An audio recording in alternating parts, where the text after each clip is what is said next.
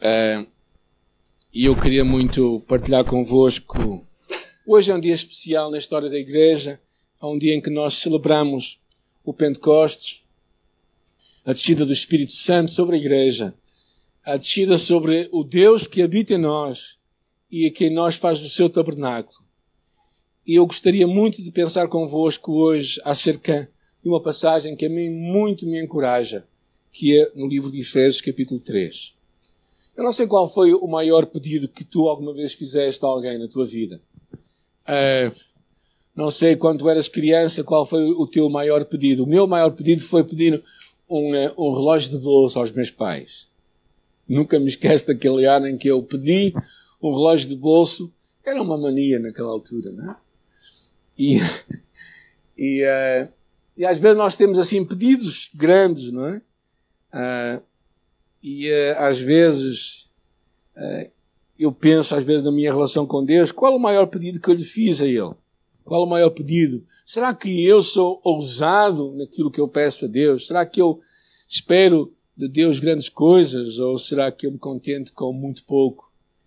Uh, esta, esta oração do apóstolo Paulo é um pedido de Deus, é um pedido do apóstolo Paulo à igreja, à igreja e a Deus. E é, é uma das orações mais incríveis que eu acho que o Novo Testamento tem. Efésios capítulo 3, versículo 14. Efésios 3, 14, aí em casa também podem conosco acompanhar. E, uh, e é muito interessante, porque uh, o livro de Efésios está cheio desta, desta conceito da, da, do mistério de Deus que foi revelado, que era Cristo vivendo através da igreja e trazendo reconciliação ao mundo. E uh, Efésios capítulo 3, versículo 14 até ao versículo 21. Então vou dar tempo para encontrarem. Se encontraram, digam lá em casa também, graças a Deus. Já sabem que eu habito cá na igreja. E se não encontraram, continuem à procura, não desistam, não é? Efésios 3,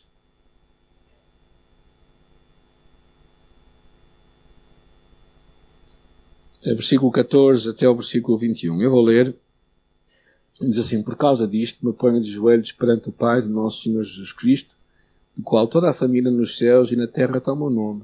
Oro para que, segundo as riquezas da sua glória, vos conceda que sejais fortalecidos com poder pelo seu Espírito no homem interior, para que Cristo habite pela fé nos vossos corações e oro para que, arraigados e fundados em amor, possais perfeitamente compreender com todos os santos qual seja a largura, o comprimento, a altura e a profundidade, que conhecer o amor de Cristo que excede todo o entendimento, para que sejais cheios de toda a plenitude de Deus.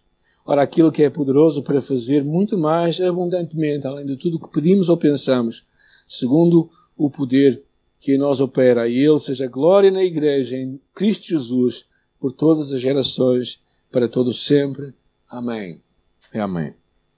Senhor, fala a nossa vida, que o Teu Espírito Santo aplique esta palavra ao nosso coração e a torne real, verdadeira, e que nós ouçamos a Tua voz, em nome de Jesus. Amém.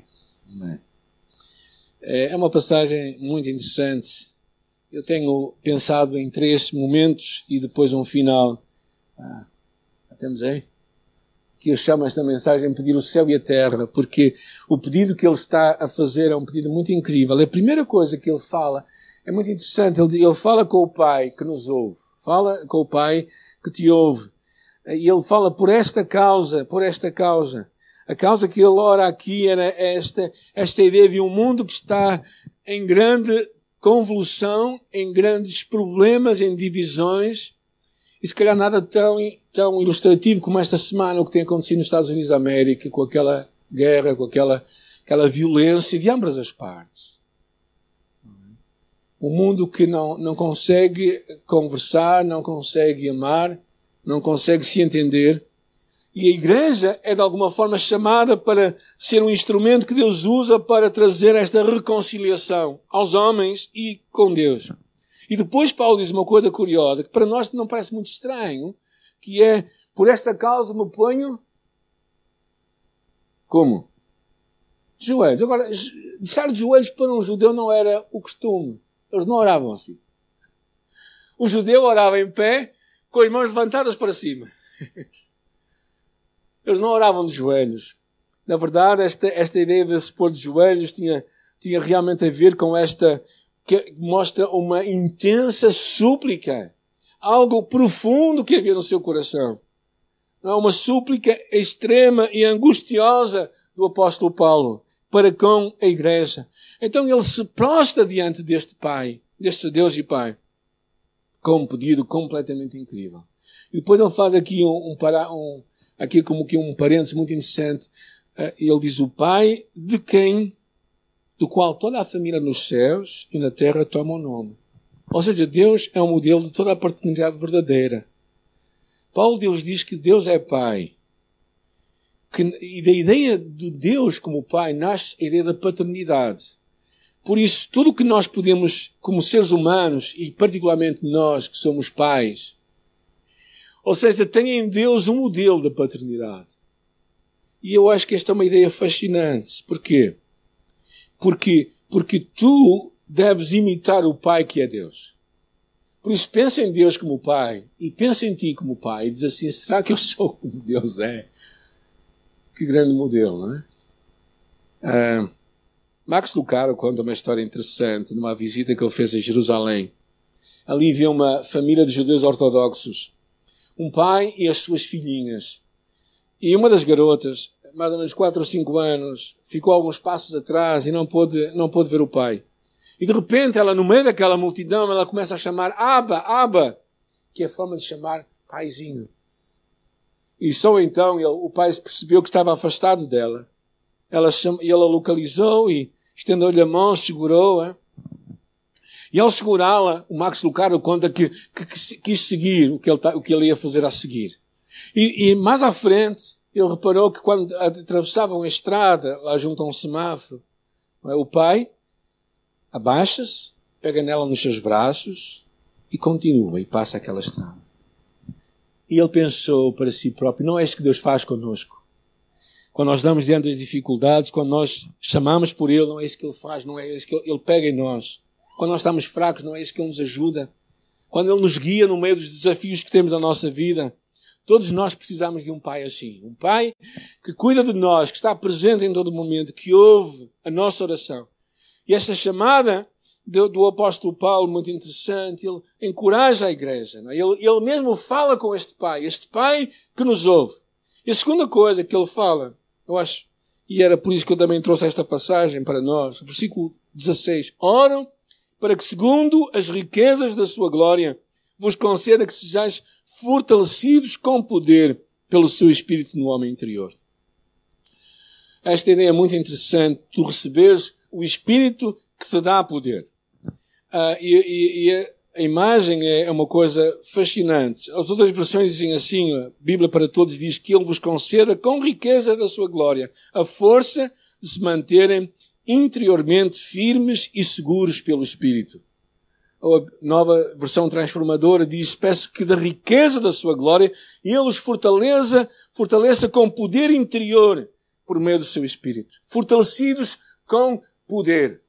A palavra poder é aquela palavra do grego que é dunamis, de onde sai a palavra dinamite. Então, basicamente, Deus nos dá um dinamite, que é o Espírito Santo que habita em nós. E ele fala, ele, é este dinamite, é este poder que nos capacita para vivermos a vida cristã e para trabalharmos para Deus. O poder para viver não vem de ti, não vem de mim, por sermos mais disciplinados ou menos disciplinados, é importante fazermos isto, mas o poder vem do Espírito Santo. E é este poder que tem que tomar tudo em nós. E ele fala aqui no homem interior. E quando um grego ouvia esta palavra, ele percebia claramente que o que Paulo estava a falar. Ele estava a falar da razão do homem, da consciência do homem e da vontade do homem. Ou seja, o Espírito Santo tem que influenciar toda a nossa vida não somente uma parte dela. O homem integral tem que ser influenciado por este Deus. Ou seja, como é que Deus, o Espírito Santo de Deus, está a influenciar o teu coração, o teu homem interior, a tua mulher interior, o mais centro do teu coração? Não é? Sim, é o que Deus quer fazer em nós. De nós há este poder, este dunamis, para nós vivermos uma vida transformada. E este é um desafio muito grande para ti e para mim. Deixarmos que este Deus que está, que está no céu possa entrar e plenamente tomar conta de nós. Partir do versículo 17, ele fala de Cristo. Muito interessante. Ele diz aqui uma chamada, podes passar o outro slide à frente, não é? Ele mais à frente, no capítulo 5, ele fala acerca da importância de estarmos cheios do Espírito. Esta imagem é muito ilustrativa disso, não é? É, nós deixarmos que o Espírito encha todo o nosso vaso. É todo o nosso vaso. Como nós cantávamos ao bocado, não é? Enche-me, Senhor. E é, para que a mim não há, se ache só a Ti. É? Quando Deus é tudo em nós, então a vida passa a ter outra dimensão as contrariedades, os desafios, os problemas, as dificuldades, as frustrações que nós temos. É? Nós passamos a vivê-la de outra forma. A terceira imagem é muito interessante. Ele fala de Cristo. Ele aqui nesta, nesta passagem fala do trabalho da Trindade. Ele fala para que Cristo, deixa Cristo habitar plenamente em ti. Para que Cristo habite pela fé em vossos corações. Esta palavra habitar era uma palavra no grego que tem a ideia de permanência. Não uma palavra, uma outra palavra que falava do temporário. Eu não sei os vossos planos de férias para este ano.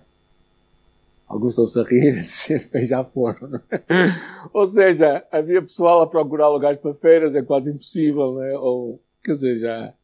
Mas quando tu vais de férias, tu não sei o que é que tu fazes na casa para onde tu vais, não é? Se tu ah, se tu levas muita coisa para lá, se tu começas a comprar muita, muita mobília para a, a casa onde tu ficas. Não.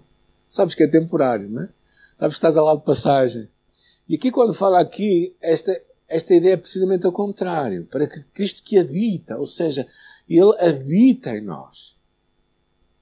Diferentemente do que acontecia no, no Velho Testamento, em que o Espírito Santo vinha e ia-se embora, no Novo Testamento, claramente nós percebemos que há uma habitação de Deus em nossa vida.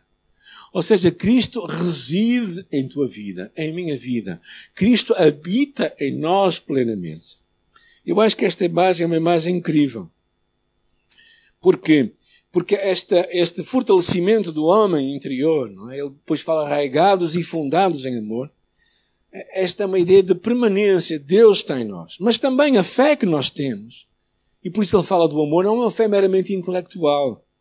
Não é uma fé simplesmente que ataca a nossa razão ou alguma parte da nossa vida, mas é algo que se manifesta no amor.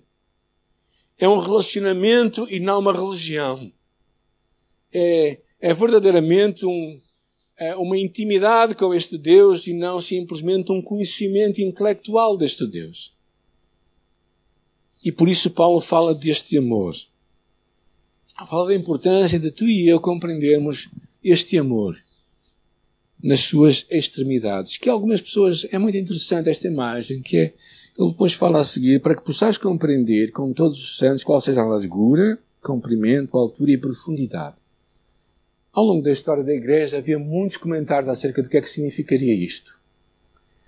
Ah, e eu achei muito interessante muitas coisas que eu li. Um dos grandes pais da igreja, chamado Jerónimo, dizia que o amor de Cristo alcança as alturas para incluir os santos de Deus, as profundidades até para incluir os demónios e os anjos maus. O seu comprimento cobre todos os homens que se esforçam numa marcha de subida e na sua largura abrange os homens que correm à deriva de Deus. Ou seja, é um amor que vai em todas as direções. Mas ao pensar nesta passagem, uns outros comentaristas dizem isso que eu acho muito interessante. A altura de Deus fala que o amor de Deus estende-se ao céu para trazer o Filho, de onde ele também virá em glória. A sua largura mostra que abrange a todos indistintamente, em todas as épocas, nações, raças. O comprimento fala de todos os tempos, que sempre foi, é e virá a ser. E a sua profundidade mostra como ele suportou o sofrimento tão profundo por amor aos pecadores. e vai buscar os homens que estão nos seus pecados mais profundos. Esta, muita gente chama as quatro extremidades da cruz de Cristo. E ao pensar nisto, mostramos que nossa relação com Deus, este Cristo, não é uma relação simplesmente intelectual, doutrinária, mas é uma relação que toca a nossa alma. Porque ele fala claramente para que Cristo habite, ou seja, para que ele esteja plenamente em vossa vida. E então ele fala: quando vocês estiverem com este amor, então vocês vão compreender estas quatro dimensões. Eu espero que tu e eu, nesta manhã, a nossa relação com Deus certamente seja muito mais do que simplesmente uma relação intelectual, mas que Deus tenha tudo o que há em nossa vida. E esta experiência desta fé é muito interessante. Ele fala, ele fala, uh, ele fala logo a seguir e conheceu o amor de Cristo Aí ele fala, para que possais perfeitamente compreender com todos os santos. Ou seja, esta experiência não é uma experiência individualizada, mas é uma experiência na comunidade da fé. João Wesley disse que Deus não tem nada a ver com uma religião solitária. Ninguém vai sozinho para o céu. Então, estás mesmo em casa, não é? Mesmo não estando aqui conosco, tu fazes parte destes, não é? Desta experiência de amor de Deus. Um amor que troca a nossa vida. E a última parte que eu quero pensar convosco, eu chamaria. Passa à frente, Cátia. Como é que eu chamo isso? Mais à frente. Uh, é um cântico de louvor a Deus, mas eu teria uma, uma versão mais familiar, que é do infinito a mais além. Isto é uma, é uma versão familiar da nossa família lá do Toys R Us do, do Toy Story, né? Quem é, que, quem é que falou isso? Woody. É? Então, o infinito e mais além é aquela imagem que ele vai lá pelo céu fora, né? E faz aquele grito, né? E eu acho o Bud, né? Bud Light, é, você, eu sabia o, as palavras todas das, daquela gente, né? Eu sei que os meus filhos lá em casa, aqueles que me estão a ouvir, que o Moisés está-se a rir, que ele era, ele era muito bom nisto. Mas aqui ele termina de uma forma incrível. Eu gostava de ver frase por frase. Diz: Ora, aquele que é poderoso para fazer infinitamente mais. chega a uma, a uma parte. Isto é como que um cântico final. Chama-se uma doxologia, um hino de louvor a Deus. E ele fala várias coisas que eu gostava que vocês guardassem. Ora, aquilo que é poderoso para fazer infinitamente mais. O que é que Deus é capaz de fazer? Infinitamente mais. Nunca questionas o poder de Deus na tua vida para mudar o que quer que seja. Deus é poderoso para fazer infinitamente mais. De tudo quanto pedimos ou pensamos. O que é que tu pedes a Deus? O que é que tu ousas pedir a Deus? O que é que tu ousas esperar de Deus? Qual é o tamanho do Deus que tu recorres? Qual é a tua expressão máxima de fé? O que é que tu contas que Deus vai realizar? Não é? E às vezes eu começo a pensar e, e eu penso um bocadinho e eu acho que não, isto é demais. Deus é capaz de fazer infinitamente mais do que nós pedimos ou pensamos. Alguns pedidos ousados, quando o salmista diz: Pede-me e eu te darei as nações por herança. Deus desafiar o salmista: Pede-me e eu te darei as nações por herança. Tu orares aqueles pedidos que tu dizes assim: Não, isto só Deus pode fazer. Só Deus pode fazer. E Deus está a fazer. Deus está a fazer, gente, coisas que nós não imaginávamos. E há muitos pedidos que nós podemos ler na Bíblia. O salmista diz uma coisa: peço ao Senhor e eu buscarei que eu possa habitar na casa do Senhor. Não era habitar num lugar assim, mas era habitar num relacionamento com Deus. Quais são os teus pedidos para Deus? Quais são os teus pensamentos mais profundos e mais ousados? O que é que tu mais esperas de Deus? Ah, Deus não tem nada a ver com a minha vida, do dia a dia. Alguns pensam, não, Deus tem tudo a ver com a tua vida, do dia a dia.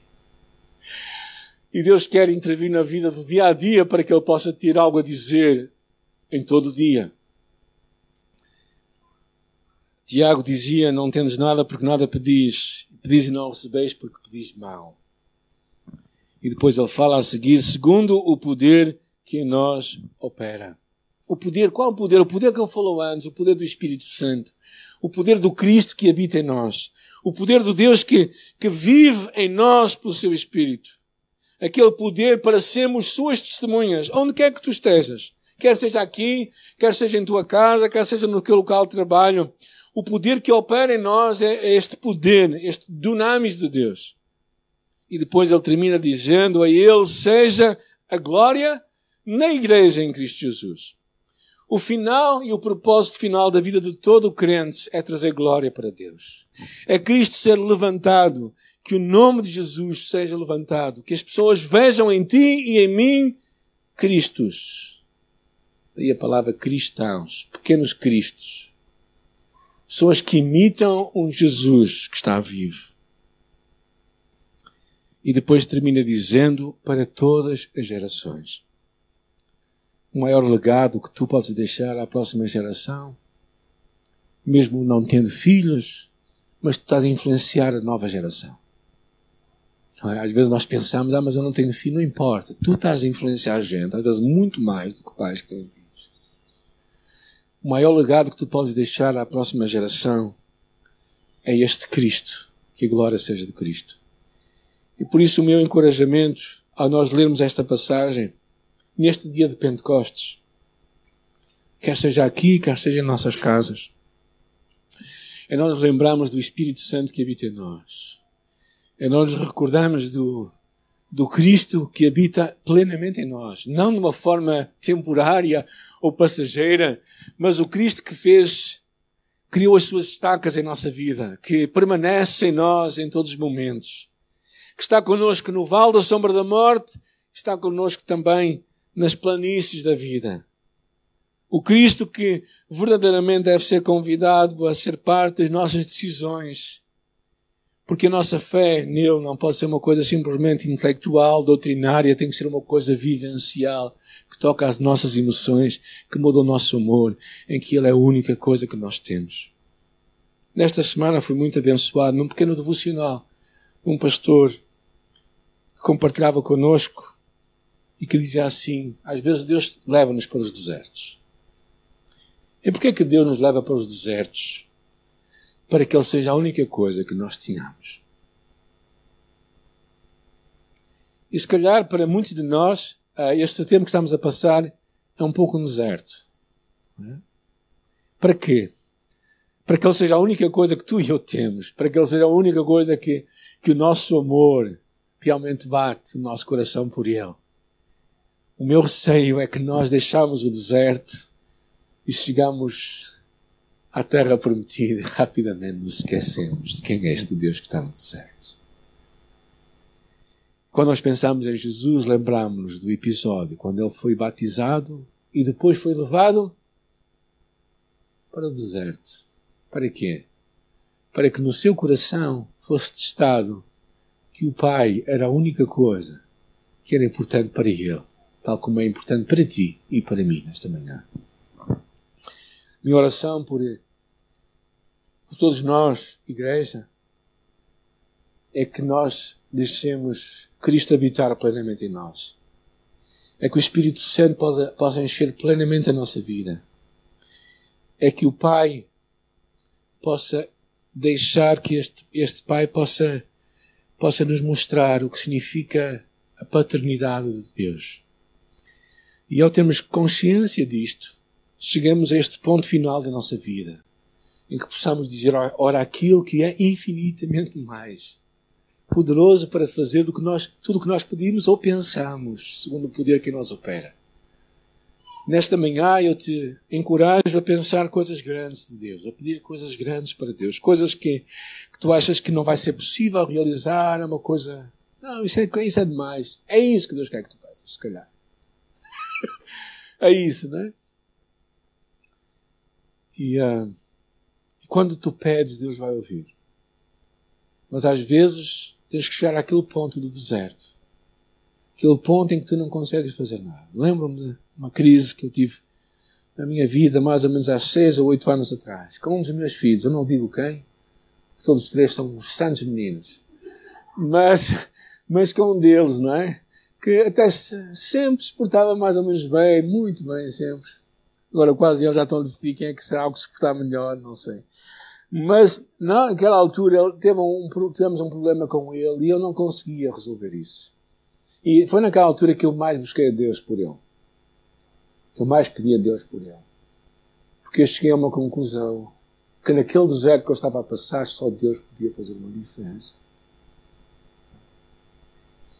E o mais importante neste deserto que estamos a passar todos nós não é o tamanho dele, é basicamente o tamanho da tua e da minha confiança nele. Por isso, nesta manhã, dá um passo de fé, deixa Cristo habitar plenamente em tua vida, deixa o Espírito Santo encher a tua vida, deixa o amor do Pai tocar o teu coração. E termina pensando neste Deus. A Ele toda a glória pelos séculos dos séculos e deixa para a próxima geração que tu estás a tocar com a tua vida. Quer sejam filhos, quer sejam netos, quer sejam sobrinhos, quer sejam amigos, pessoas que tu estás a tocar com a tua vida, deixa à próxima geração este Deus, este, esta glória de Deus, que vai ser vivida quando tu viveres um cristianismo autêntico. Oremos nesta manhã, em casa, vamos fechar os nossos olhos, vamos abrir o nosso coração para Deus nesta manhã, Senhor, nesta hora em que, em que estamos numa nova fase da nossa vida, estamos num novo normal, numa nova, num novo momento como igreja também, em que estamos a reaprender a fazer novamente algumas coisas que já tínhamos aprendido a fazer melhor. Senhor, obrigada por tu estás connosco, obrigada por aqueles que, que nos ajudaram a a ter este tempo aqui juntos também. Aqueles que trabalharam para este momento.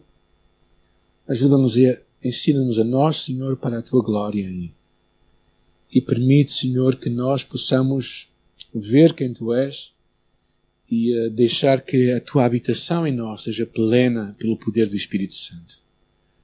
Oramos, Deus, que tu tenhas tudo em nós e que no nosso deserto, o deserto da nossa vida, nós criemos espaço em nosso coração para que tu sejas tudo em cada um de nós, Senhor.